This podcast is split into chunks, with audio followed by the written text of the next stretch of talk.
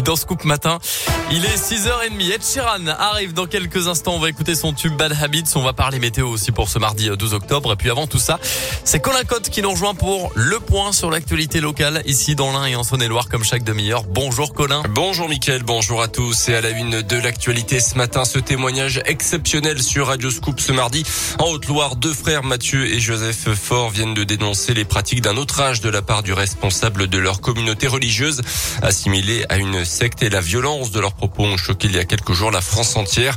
Entre 7 et 13 ans, les deux frères dont la famille fait aussi partie de cette communauté ont raconté avoir été victimes d'actes de torture. Euh, Joseph évoque même un viol lorsqu'il avait 11 ans. Depuis, il n'a pas oublié cette enfance passée dans cette colonie de 80 membres en Haute-Loire. Euh, désormais âgé de 31 ans, il dit avoir pris conscience petit à petit de l'horreur qu'il a vécue. On l'écoute. Pendant des années, j'ai fait en sorte de masquer de mettre tout ça de côté, de me, de, de, de, me noyer dans diverses activités, qu'elles soient professionnelles ou non, euh, en faire en sorte en fait de ne absolument pas penser.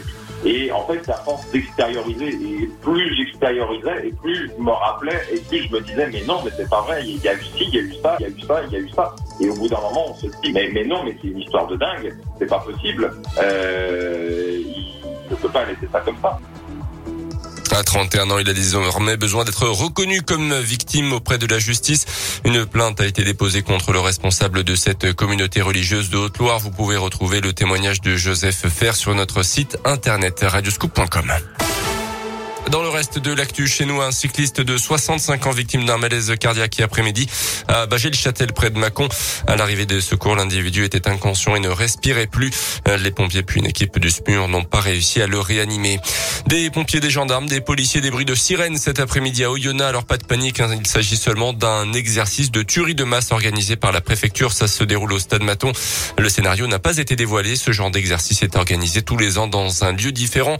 En 2017, c'était à Equinox. En 2018, au collège à Montrevel-en-Bresse et en 2019 au parc des oiseaux de Villars-les-Dombes. L'objectif, c'est de tester le dispositif d'alerte et la coordination des forces de l'ordre et des secours en cas d'attentat.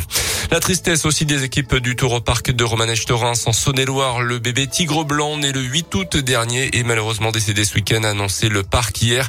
Une fausse route en mangeant un bout de viande serait à l'origine de son décès. Le petit tigre était pourtant en parfaite santé.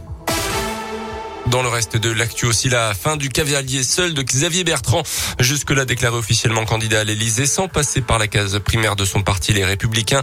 Le président de la région Hauts-de-France annonçait finalement hier soir son intention de participer au congrès LR qui désignera le candidat de la droite et du centre à la prochaine présidentielle.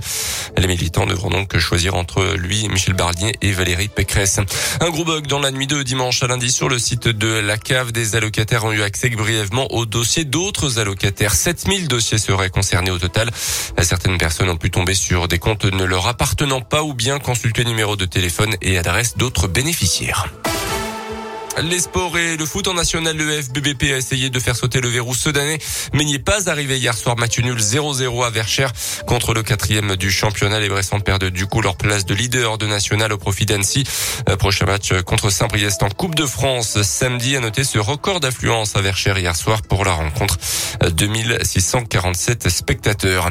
Et puis les championnats de France de cyclisme handisport organisés le week-end prochain dans la à Saint-André-sur-Vieux-Jean. 150 coureurs nationaux représentant toutes les de handicap physique, visuel et auditif seront présents, notamment les quatre médaillés paralympiques de Tokyo cet été, le Lyonnais Alexandre Leveras, le Ligérien Loïc Vergniaud et notamment l'Isérois Florian Joigny. Les courses en ligne débuteront samedi à partir de 9h.